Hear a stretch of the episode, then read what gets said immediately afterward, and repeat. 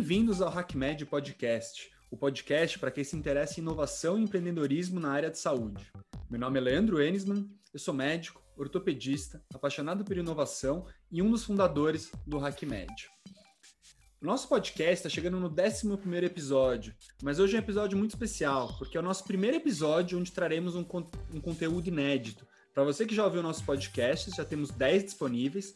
Basicamente foram retransmissões do nosso conteúdo que já está disponível no YouTube. A partir de agora, quinzenalmente, traremos conteúdos novos, entrevistando pessoas que têm muito a ver com o mercado de inovação, empreendedorismo, health tech, Traremos médicos, traremos empreendedores, traremos gente do mercado de business, do mercado de tech. Vai ter muito conteúdo legal para você que está acompanhando a gente. Se você é novo aqui no HackMed, vai lá no nosso Instagram, hackmed.br, vai no nosso site hackmed.com.br e você vai ver um monte de coisa que a gente faz. Já tivemos eventos presenciais, eventos online, estamos começando a divulgar o nosso próximo hackathon, a nossa conferência, então tem muito conteúdo para você. Se você já conhece a gente, aqui vai ser mais um lugar onde a gente vai ter contato com as coisas do HackMed. Então chega de falar, chega de propaganda. Eu vou chamar aqui nosso convidado de hoje, que é um grande amigo. Nosso convidado de hoje é o Fábio Flaxberg. O Fábio é um dos diretores do GV Angels e, além disso, ele é COO da OMI. Ele vai contar um pouquinho para a gente do GV Angels, da OMI e mais um pouquinho e mais um monte de coisa. Fábio, tudo bem? Obrigado por estar aqui com a gente. Opa, Leandro, tudo bem? Prazer estar aqui com você, com a turma do HackMed. Muito legal participar do seu podcast. Vai ser um prazer trocar ideia, falar um pouquinho do mercado de health tech, de investimento anjo, contar da OMI, contar do GV Angels e, e outras coisas que a gente vem fazendo aí nesse mercado de inovação e tecnologia. E, e espero que o pessoal aproveite e consiga aprender um pouquinho com a gente aqui. Não, com certeza, não tem a menor dúvida que o pessoal vai aprender um monte. Então começa se apresentando um pouquinho para a gente. Como que você chegou nesse mercado? Da onde você veio? O que, que você estudou? Conta para os nossos ouvintes quem é você. Legal. Deixa eu voltar um pouquinho no tempo, falar desde a da faculdade. Eu me formei em administração na FGV de São Paulo e também estudei direito na PUC, é, fiz, fiz as duas faculdades, mas sempre enveredei pelo caminho da, da, administração. Eu comecei a carreira trabalhando em mercado financeiro, trabalhei dois anos no Bank of America, é, na área de investment banking. Depois que saí um pouquinho do mundo financeiro, fui trabalhar na FBIS. A FBIS é uma empresa de comunicação é, do grupo WPP, que é um dos maiores grupos de publicidade e marketing do mundo e lá atuei muito como project manager. Eu trabalhava muito com a, com a Vivo, né? A Vivo era cliente nossa e a gente tinha, naquela época ainda dos SMS, que você estimulava o SMS, ainda um bom tempinho atrás, a gente trabalhava em projetos para geração de tráfego de dados. E então foi uma época bem legal, assim, que eu aprendi bastante sobre o que era o mercado mobile, eu estava bem inserido nisso. Fiquei lá alguns anos e depois eu fui trabalhar é, nos negócios da minha família. Minha família tem uma rede é, de é, lojas têxteis, né, de importação e exportação de têxteis no ramo de confecção e têxtil. E lá eu atuei em algumas frentes, né, principalmente no mercado de importação e exportação. Fui diversas vezes para a China, conheci lá os, os cafundós da China, via lá naquelas cidadezinhas que não tem nem, nem, nem placa em, em letra. Né? É, é, uix, muito pré-Covid. Sem comer morcego, nem nada diferente. Sem comer morcego. Mas lá, aquelas cidadezinhas onde não tem nem placa em, em é, é, é, com letras ocidentais, né? Então eu conheci um pouquinho da, da dos cafundós da China, trabalhei muito com importação é, e foi uma, uma, uma, super escola. E depois de, de quatro, cinco anos nos negócios da minha família, eu resolvi mudar um pouco o foco da minha carreira. É, fui fazer um mestrado é, em Georgetown, nos Estados Unidos, coisa de uns cinco, seis anos atrás. É, e lá, de certa forma, eu abri bastante é, o, meu, o meu horizonte. Né? Lá eu, eu, comecei a me interessar muito por inovação, por tecnologia, comecei a consumir toda a bibliografia típica de quem entra nesse mundo. Né? Acho que você, com a sua experiência em, em Stanford, também sentiu isso, né? de quando você vai para fora do Brasil e, e, sai um pouco da. tira a cabeça um pouco do buraco né? e olha para fora, você começa a enxergar outras coisas que estão acontecendo. E a partir daquele momento eu me joguei nesse mundo. Então, eu montei uma startup é, ligada a esportes lá nos Estados Unidos, fiquei lá praticamente dois anos. Foi, eu fiz um mestrado né, acadêmico e fiz um, um MBA na prática de montar uma startup, de montar um time, é, de levantar capital com investidores, é, de ter toda a, aquela, aquela a, a, aquele começo de uma de uma startup, de setup tudo, né, fazer as coisas acontecerem. e também comecei a me interessar por investimento anjo. É, eu estava muito inserido nesse contexto lá, lá em Nova York, comecei a participar de muito evento, assistir muita apresentação de startup, participar de, de grupos de, de discussão e tal. E eu comecei também a fazer alguns investimentos anjo. E, e foi aí que eu me aproximei da, da FGV. É, quando eu voltei ao Brasil, o, o GV Angels, que é o grupo de investidores anjo da GV, estava se formando. E naquela época, o Mike Einstein, que é o fundador do grupo, falou: Poxa, você está super inserido nisso, que você não vem participar do grupo, ajudar a gente? Daí eu falei: Pô, vou, um prazer, estava super querendo aprender, participar, investir. Aí eu me envolvi com o GV Angels. No começo, eu participei do comitê de seleção, que é a turma que olha os projetos para levar para o nosso fórum. Depois eu vou explicar um pouquinho da dinâmica, mas é, eu me envolvi no comitê de seleção e eu vi muitas startups legais, vi muita coisa legal. E depois de dois anos, é, eu assumi a diretoria junto com um grupo de mais quatro pessoas, a, diretoria do GV Angels, aonde eu estou até hoje. Então, é, essa foi a jornada. Assim, eu, eu comecei um pouco no mercado financeiro, depois comunicação, trabalhei bastante no, na empresa da, da, minha família e, e dos cinco anos para cá eu estou nesse mundo de tecnologia, inovação, startups e também entrei na OMI, que é onde é, eu trabalho hoje, é meu full-time job, né, onde eu coloco praticamente toda a energia, é, que é uma empresa de software é, em nuvem para gestão de pequenas e médias empresas em, em fase de escala. Né? Então, é uma, é uma scale-up, já não é mais uma startup, já está é, bem adiante de uma startup e, e putz, uma baita escola e um baita desafio no dia a dia de fazer uma, uma empresa é, early stage chegar, quem sabe amanhã num, num IPO, chegar lá no, nível de um unicórnio e tudo mais. Então, essa foi a minha trajetória e eu estou muito envolvido nisso. Assim, eu participo muito de investimento e, e acompanho muitas startups, tenho muito contato com founders de startups, é, tenho bastante interação com, com os, os founders é, que, é, nas startups que eu investi e também estou ali no dia a dia, na, no fronte de batalha ali na, na, na, diretoria de operações da OMI, onde eu participo de praticamente toda a cadeia de revenue, tudo que é ligado a marketing, CS, vendas, franquias, é, toda a parte é, é, é de, gestão da, da startup, eu estou muito conectado. Então, é, é, é uma escola dia a dia ali. Que legal. Você sabe que eu lembro dessa fase quando estava estudando no mestrado, né? A gente estava falando de mais ou menos 5, 6 anos atrás. Eu lembro que você foi a primeira pessoa a me falar uma coisa que hoje é muito chavão, assim, que a gente estava conversando sobre esse mercado de startups, estava aprendendo muito, eu na época não estava envolvido ainda com isso. Eu lembro que a gente estava discutindo sobre como que um aplicativo ganha dinheiro, né? Eu era daquelas pessoas que não entendia muito bem, pô, o aplicativo ganha dinheiro, parece quase uma brincadeira no celular, né? Eu falei, pô, esse negócio é de graça, e você me falou uma frase, se uma coisa é de graça é porque você é o produto. E eu lembro que você foi a primeira pessoa a me falar isso, é uma frase que hoje em dia a gente ouve o tempo todo, é quase sabido. Eu lembro que eu fiquei chocado. Eu falei, nossa, aquilo foi abriu muito meus olhos. É, é, foi muito rápido, né? Todo mundo. É. Acho que a, a, eu, eu, no meu tempo, você no seu, e acho que a turma que está acompanhando esse podcast no tempo deles, é, cada um tem, tem o seu momento de falar: opa, tem coisa acontecendo no mundo, né? acho que agora está ficando cada vez mais, mais conhecido, mas é, pensando em, em, em, prisma histórico, são coisas que aconteceram de 10 anos para cá, ou até menos, né? Então, de repente, quem, a pessoa tá, tá, dá uma sensação assim, eu estava fora desse mundo, de repente eu começo a olhar para esse mundo e aí eu, né, você tem todo um, um horizonte para descobrir e isso é muito legal.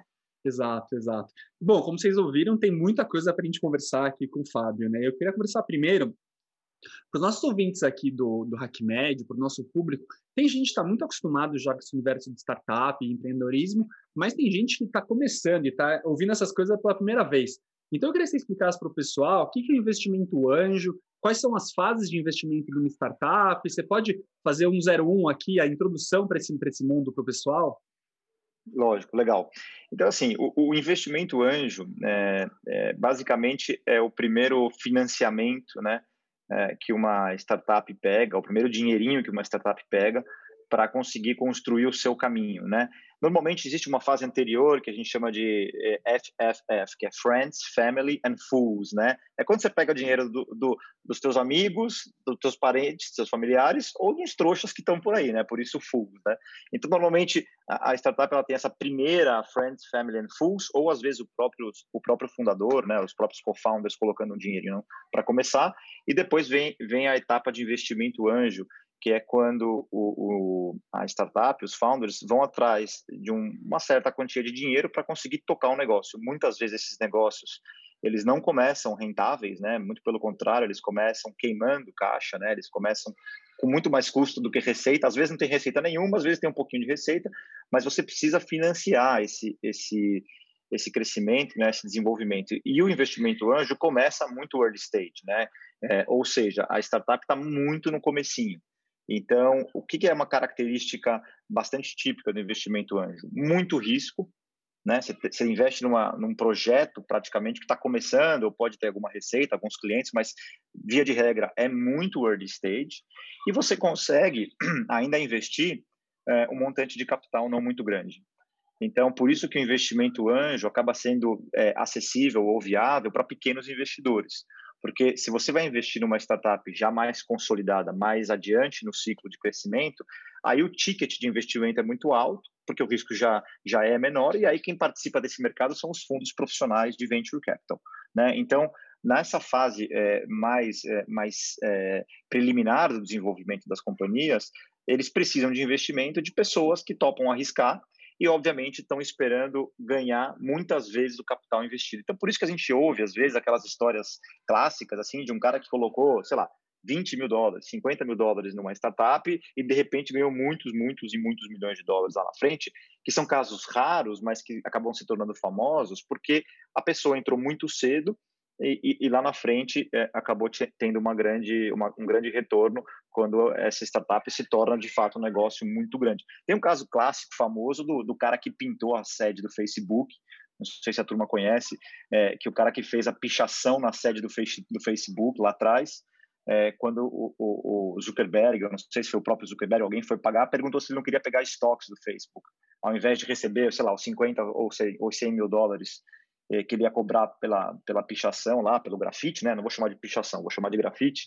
é, então, o, o cara que fez o grafite, ele naquela hora ele falou, não, em vez de pegar o dinheiro, me dá em ações. E aí as ações dele, quando a, a companhia foi para abertura de capital na bolsa valia 200 milhões de dólares, né? Então, ele fez o grafite, o grafite mais caro da história, o cara resolveu a vida dele é, pegando as ações. É, é, claro que é um caso um em um, é, um em um milhão, mas assim, é, é, esse é o conceito. Você investe é, na startup quando ela está começando, assume um risco grande, é, e normalmente você é, é, vai trabalhar para ajudar esse founder, ajudar essa startup a se desenvolver e lá na frente você ter uma saída.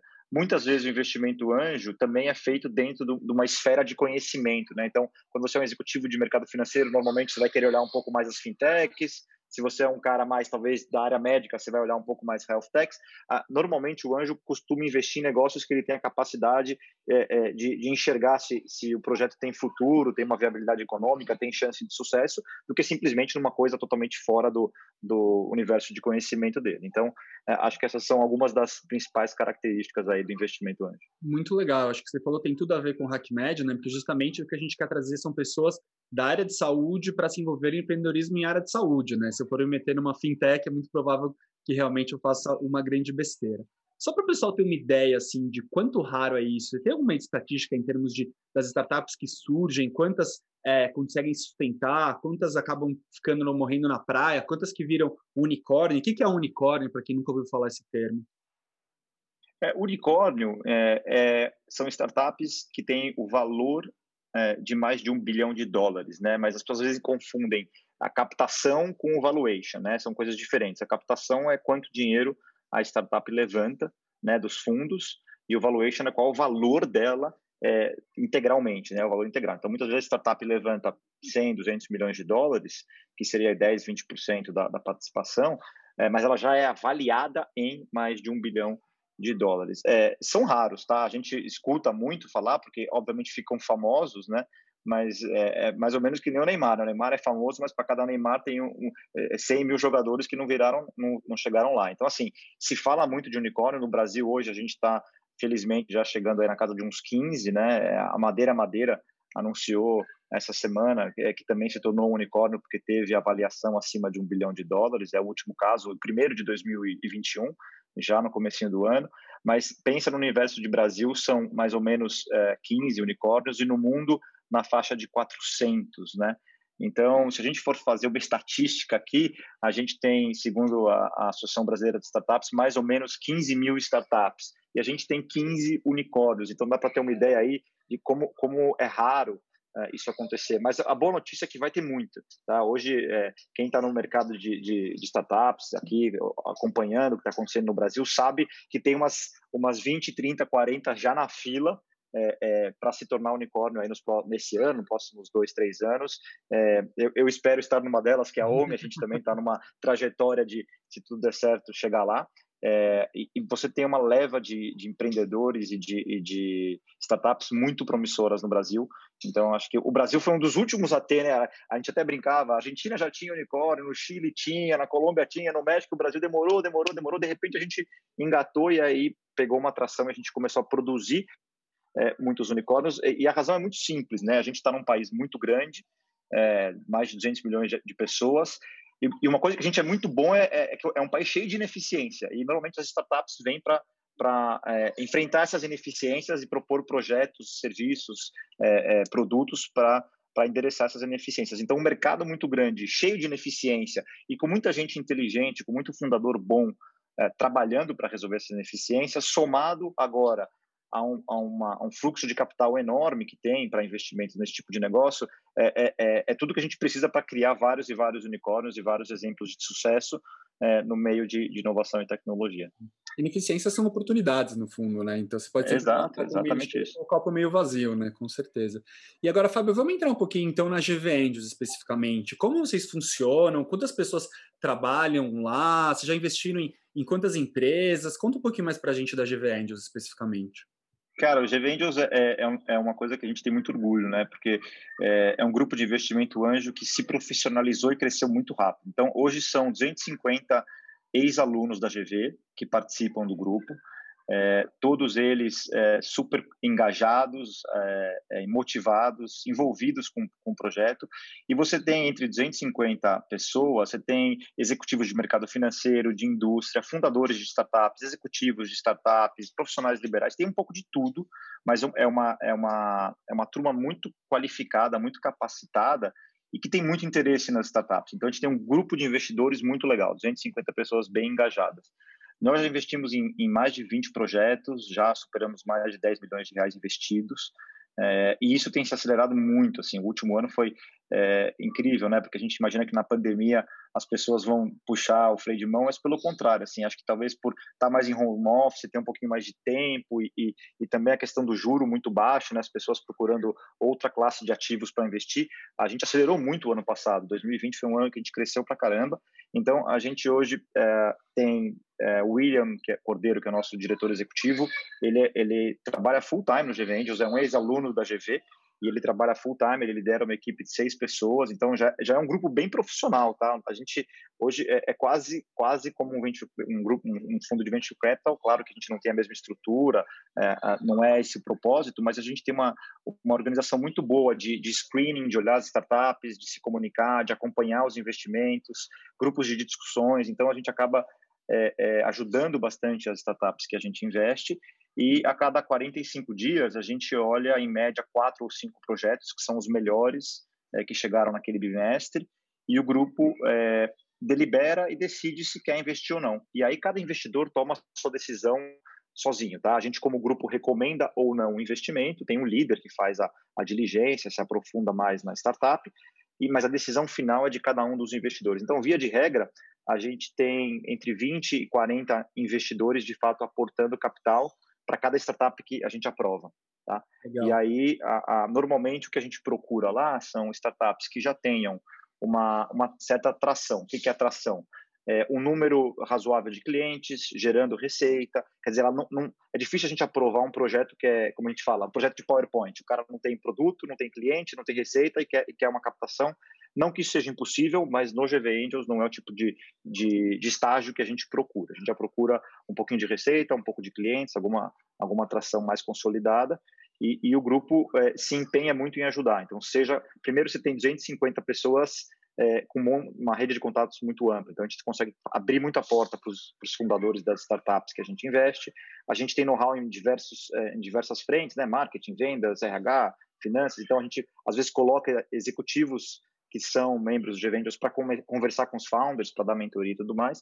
E a gente acompanha, e felizmente algumas delas já estão indo para a rodada de investimento de fundos de venture capital, tem muitas que aparecem no, nas premiações das, seis, das 100 startups mais promissoras do Brasil. Então, a gente felizmente é, acho que estamos mais acertando do que errando, né? Mas uma das características importantes do investimento anjo que acho que vale a pena a turma saber é a importância da diversificação.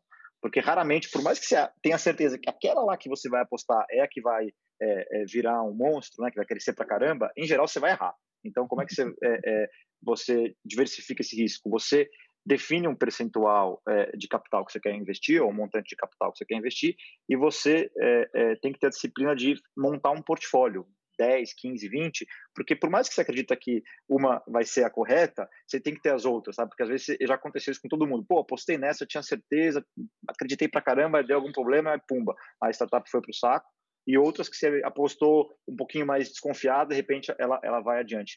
Isso não é porque você é um mau investidor, mas é porque a gente entra muito cedo no ciclo de vida dessas empresas. Então, é natural que às vezes ela está indo muito bem naquele momento que você está olhando, de repente a coisa dá uma desandada, ou vem um competidor, ou muda a tecnologia, ou tem um problema na execução. E às vezes outras que, quando se aposta, ainda não está exatamente num ponto de, de, de, de dar uma crescida enorme, mas de repente eles acham um caminho e aí a coisa embica para cima. Então é importante ter uma, uma carteira, um portfólio, para você poder compensar e, e, e, no, e no frigir dos ovos você ter um, um ganho legal. Super interessante isso, muito legal para quem está realmente ouvindo aqui, se interessando e pensando, poxa, será que eu vou investir anjo? Essas dicas são super valiosas. E por outro lado, se alguém aqui tem uma, uma startup, a, a Gvendos ela é aberta para alguém ir lá bater na porta e falar, vocês querem investir em mim? Como a pessoa faz? Ou tem que ser amigo de alguém? Como funciona? Cara, o nosso processo está bem é, digital e bem profissional. A gente tem uma plataforma onde o fundador ele é convidado a subir os documentos dele. Né? Então, assim, não tem muito amigo de ninguém. Claro que se você conhece alguém, alguém vai te dar o passo a passo de como fazer, mas não tem canetada lá, não. Assim, o projeto tem que ser bom. Então, é, é, existe uma plataforma digital onde o fundador preenche, basicamente é, é o arroz e feijão, né? Ele vai mandar um deck, né, que é o documento de apresentação da companhia, com os principais números do mercado, como é que ela, ela vai enfrentar esse problema, o time e tudo mais. É, projeções financeiras, é, você é convidado a submeter um vídeo curto, dois, três minutos, explicando um pouquinho do negócio, até para a gente ver, ver é, é, é ouvir também um pouco mais o founder, né? Ter a primeira, o primeiro contato. E a gente tem dentro do, do grupo um comitê de seleção que vai olhar todas as startups, todas que se inscrevem a gente olha, não tem, não tem uma que passa sem olhar. E aí as, as 12, 15 melhores são levadas para uma primeira votação e quando elas passam, elas vão para a plenária, que é o fórum onde vão os 250 membros, lá no auditório da GV. Obviamente, agora com Covid, a gente está fazendo por Zoom, mas quando voltar estudo, estudo correr bem, a gente volta para o nosso auditório lá na FGV, e lá as quatro ou cinco melhores do, do bimestre se apresentam para a plenária. Então, primeiro você submete o material, é, é avaliado pela, pelo comitê de seleção, depois você vai para a plenária. A gente recebe mais ou menos de 60 a 100 startups é, é, por, por bimestre, então tem uma concorrência grande, é, mas todo mundo é convidado a, a submeter o projeto e muitas vezes é, ainda que você não seja selecionada para plenário, é muito provável que você receba um feedback falando, poxa, faltou isso, faltou aquilo, ainda falta tal tal coisa para você chegar no ponto que a gente gosta de olhar, que muita gente fica, fica ofendido, mas os founders mais, mais espertos entendem que isso é um feedback construtivo que pode ajudar você a, a, a, voltar depois de três ou seis meses e estar no momento certo para se apresentar. E já aconteceu isso, tá? De startup que se inscreveu, a gente não aprovou porque faltava algum pré-requisito, demos um feedback, o founder foi lá, fez a lição de casa, se preparou, voltou e foi para frente. Então, é, esse é o processo. É, isso é uma coisa importante, né? Se alguém aqui quer empreender, quer ser founder, vai tomar crítica e vai fazer parte de tomar porta na, na cara, né? Mas isso é importante para o processo de crescimento todo mundo que já leu as histórias das empresas gigantes hoje, hoje, em dia sabe que muita gente já tomou porta na cara, já quase quebrou e uma hora deu certo, né? Isso que é importante. E tem, e tem, e tem, a, e tem a velha máxima, né? Se você vem pedir dinheiro, você acaba levando um conselho. Se você vem pedir um conselho, eventualmente você pode acabar recebendo um cheque. né? Então, é, tem, a turma fala isso, especialmente em venture capital, né? Que muitas vezes a, a importante é você ouvir, ouvir, né? É, é conhecer, estar tá aberto a escutar não só os gerentes, mas todo mundo que você é, vai escutar ao longo do, do, processo de desenvolvimento da sua startup para você chegar num ponto em que você está, de fato, mais maduro para conseguir levantar o capital. Legal. E agora, puxando um pouquinho para o lado do HackMed, qual que é a sua visão, Fábio, qual a visão do GV Angels hoje em dia sobre o mercado de healthcare? Vocês já investiram em empresas de saúde? Como vocês estão vendo no nosso mercado aqui do HackMed? Qual a visão de vocês como investidores anjo? Ah, eu acho que é um dos mercados, talvez, se não o mais quente, um dos mais quentes, né, é, que existe hoje. É, o mercado de, de, de, saúde, junto talvez com, com as fintechs, né, que a fintech já tem mais um tempinho, né, já está um pouquinho até, para quem está nesse meio, já está ouvindo de fintech faz tempo, mas acho que health tech junto com, com fintechs, AI e talvez PropTech são, são hoje as, as grandes, é, as grandes é, coqueluches aí, Isso porque tem um espaço gigante, né? A gente sabe que saúde é um, é um desafio, né? Especialmente num país gigante como o nosso. A tecnologia vem transformando tudo, desde as consultas online agora, e você sabe isso melhor que eu, né, que era um problema em questão de aprovações, questões legais, questões de, é, nem sei exatamente quais eram todos os entraves para as consultas de, é, via Zoom, e de repente com a pandemia tudo isso acelerou, é, fora, fora a questão de diagnóstico, de receitas, de acompanhamento, enfim, tem um, um, milhão de coisas acontecendo em health tech, então é um setor mega aquecido, super atrativo. Dentro do GV Angels, a gente tem um grupo, é, um subgrupo só que discute health tech, então é a galera que gosta mais, é,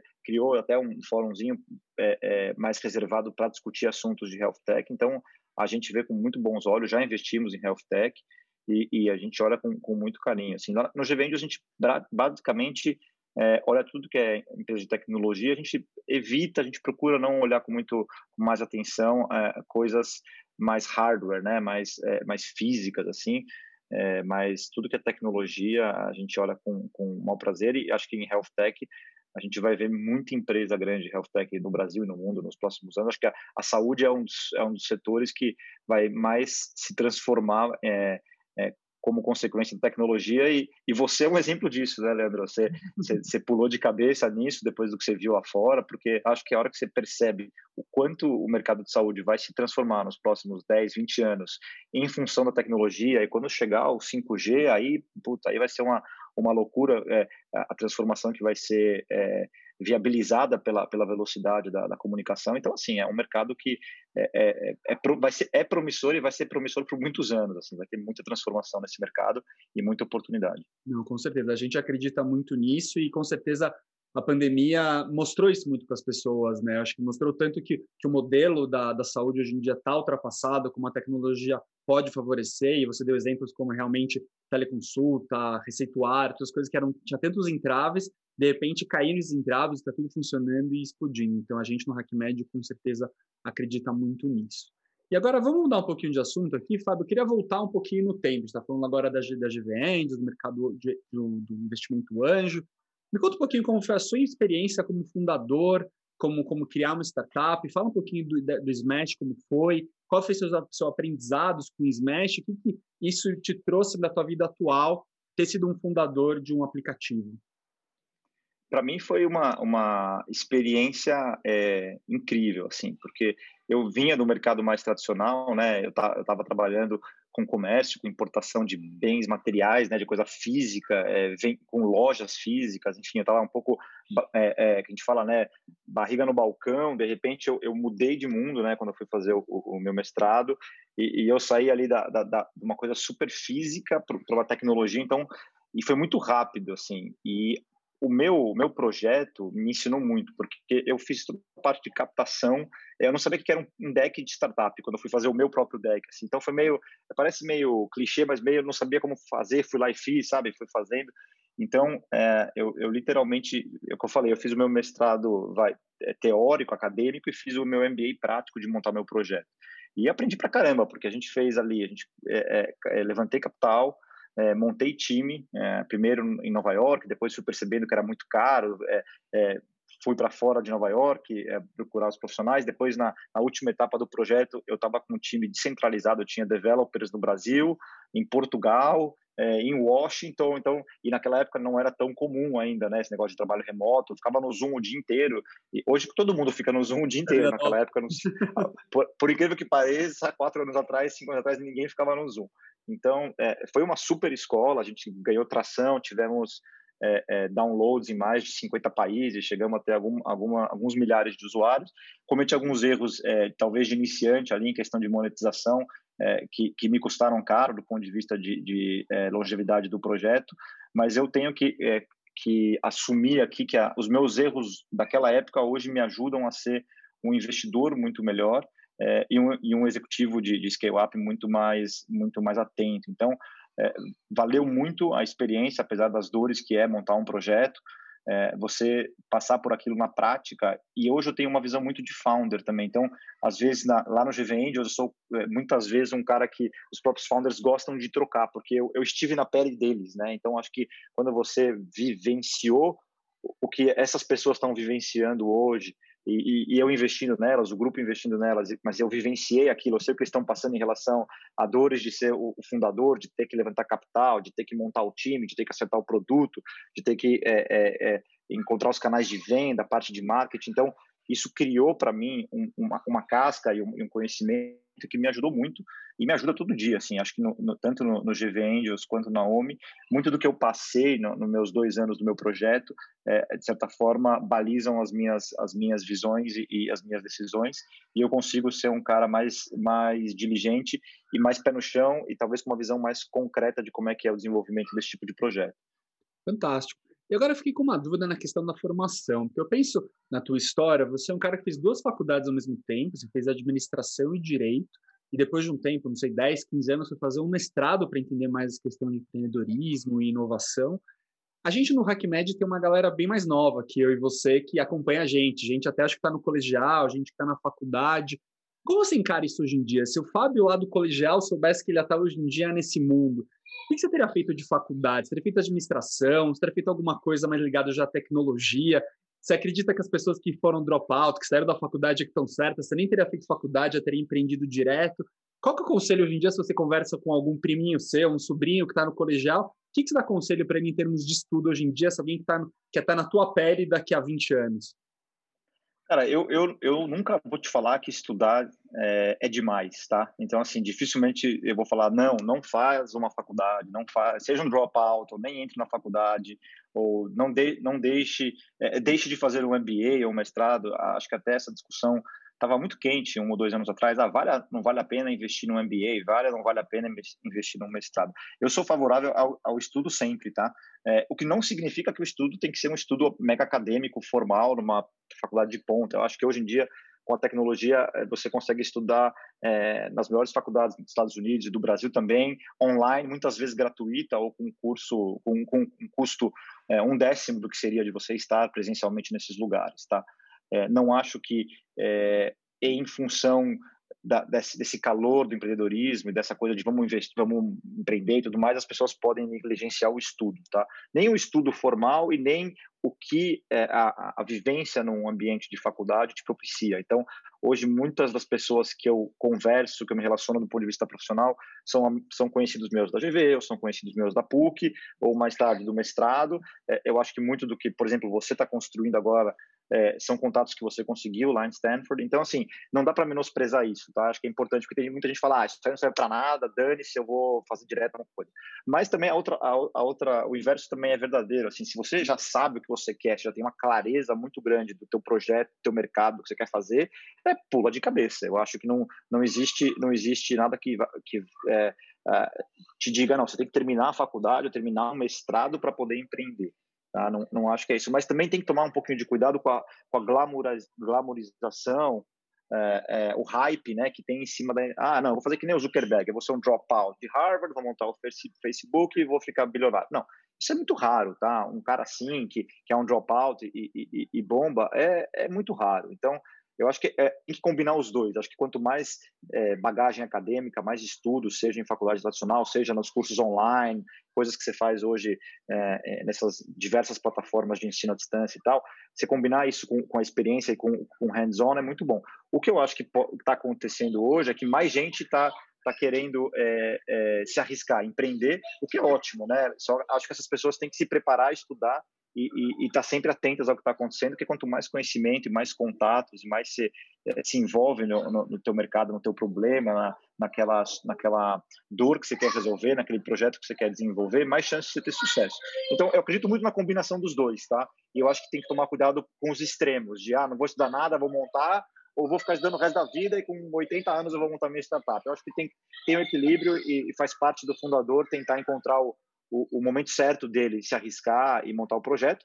E tem as questões também é, do ponto de vista econômico, né? Acho que as pessoas acham que empreender é, é ah, não, eu posso ficar seis meses empreendendo sem, sem ter um salário porque eu tenho uma reservinha. Não, cara, empreender é uma jornada de cinco, sete, dez anos. E essa é uma coisa que muito founder não percebe, tá?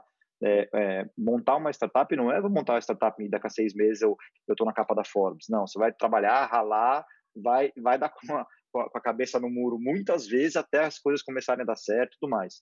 É, as startups que, que mais tiveram sucesso, normalmente esse sucesso acontece depois de 5, 7, 10 anos, raríssimos casos muitos, muito, muito, muito raramente elas vão bombar no primeiro ano ou no segundo. Então, o fundador também tem que ter isso na cabeça. Não é, ah, eu vou sair do meu emprego tradicional por seis meses para tentar ver se o negócio vai acontecer. Se você só tem seis meses, nem sai do teu trabalho, fica lá onde você está. Né? Ou monta em paralelo até o negócio andar, porque dificilmente você vai conseguir é, ter a certeza de que valeu a pena ou não em seis meses ou um ano. Vai demorar três, cinco anos para você ter, ter um cheiro se o teu negócio virou um negócio de verdade. Não, muito legal. A tua resposta me faz pensar em duas coisas. Primeiro, a questão do, do Zuckerberg né, saindo de Harvard. Tem um vídeo do Cortella que eu acho muito bom, que ele fala assim, o Zuckerberg foi dropout de Harvard.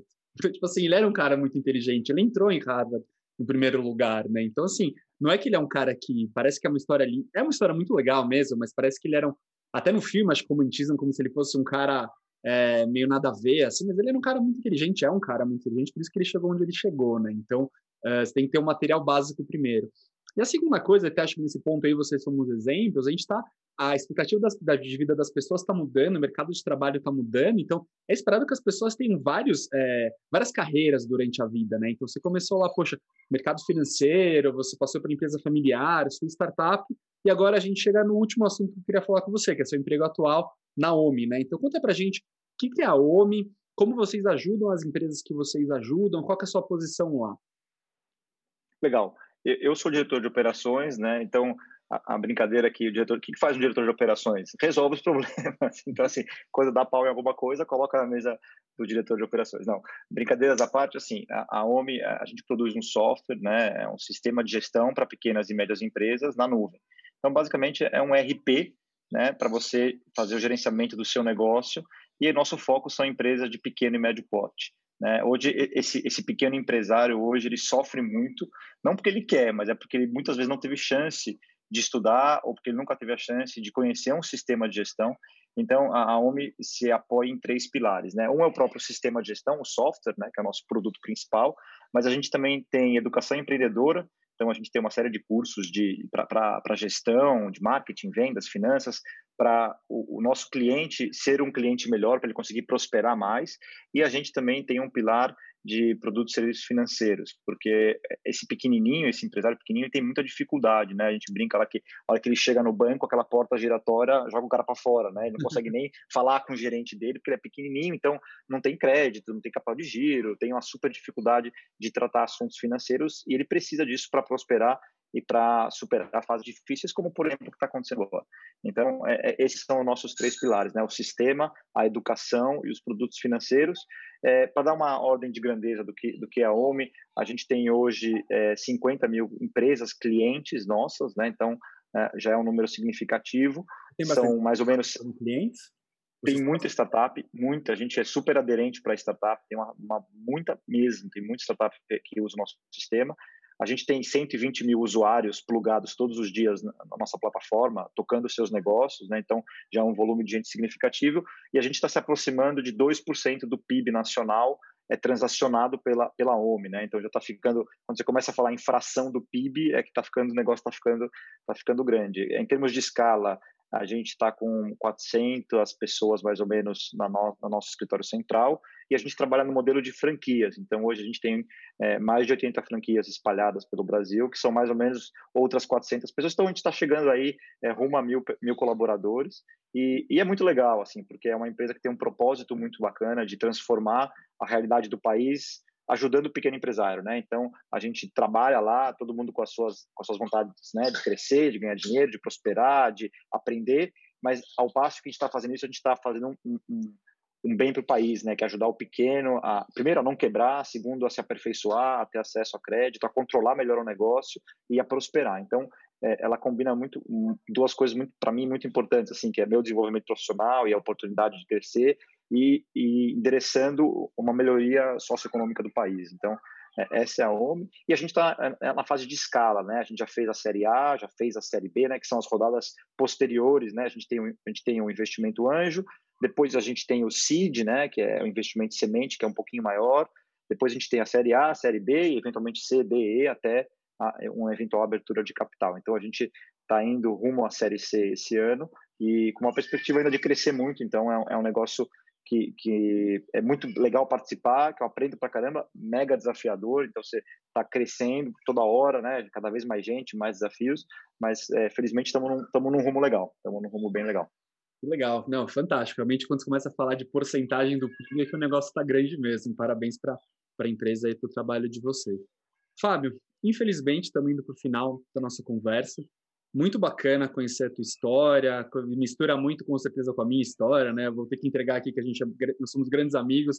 Eu lembro de quando a gente estudava inglês junto, ficava pirando o que, que a gente ia fazer da vida, né? Então, é prazer estar aqui, estar tá dividindo. Muito legal mesmo essa. Mas o problema é que na, nas aulas de inglês você só tirava A eu tirava C. Porque, pô, sempre, você sempre tira nota 10, né? Caramba, é à toa que o cara vai para Stanford, vai para todo lugar, né? Nós dois. Então, super obrigado por compartilhar. Tenho certeza que nossos ouvintes aqui vão adorar. E por último, por última coisa, o que é tradicional, acho, dos podcasts, né? Eu queria pedir para você, para você deixar uma indicação de livro aqui para os nossos ouvintes. Pode ser um livro que você está lendo agora, que você acabou de terminar, ou algum livro aquele que marcou a sua vida inteira. E queria deixar um espaço aqui para você divulgar suas mídias sociais, alguma forma de contato, se você quiser. Legal, vou falar de um livro que eu já falei é, outras vezes, mas que eu gosto muito, que é o Hard Things About Hard Things, do Ben Horowitz. É, acho que para quem não conhece, para quem conhece, deve estar tá fazendo assim, e para quem não conhece, vá conhecer, porque é um livro que fala muito sobre desafios, né, é, da gestão, de como tocar um negócio e fala das coisas duras mesmo, né? Então, é, é, é, um livro muito bacana que acho que quem não conhece vale a pena é, colocar um tempinho para conhecer. E estou à disposição, quem quiser bater um papo, trocar ideia, me procura no LinkedIn, é Fábio Flax, é fácil de me encontrar, ou procura através da OMI, procura a OMI que vai me encontrar lá. Então, estou à disposição. E, pô, parabéns pelo, pelo podcast, pelo trabalho que vocês estão desenvolvendo. Eu vejo, eu vejo quanto evoluiu esse último ano aí que eu estou acompanhando como amigo o desenvolvimento do, do, do, de tudo que vocês estão fazendo. Então, prazer participar e, e, e muito sucesso para vocês. Legal, Fábio, muito obrigado. E para você que está ouvindo a gente, tenho certeza que você gostou desse episódio. Já aproveita, aperta o botão de seguir aí do seu agregador de podcast, do Spotify, do Google, do SoundCloud, do Apple Podcast, onde você estiver aí já vai lá no, no, Instagram, segue a gente no hackmed.br. Se, se, se, quiser me seguir, meu Instagram é doutordr.leandro.enisman e fique de olho porque daqui duas semanas a gente vai soltar mais um episódio do HackMed Podcast. Um grande abraço para vocês e até a próxima.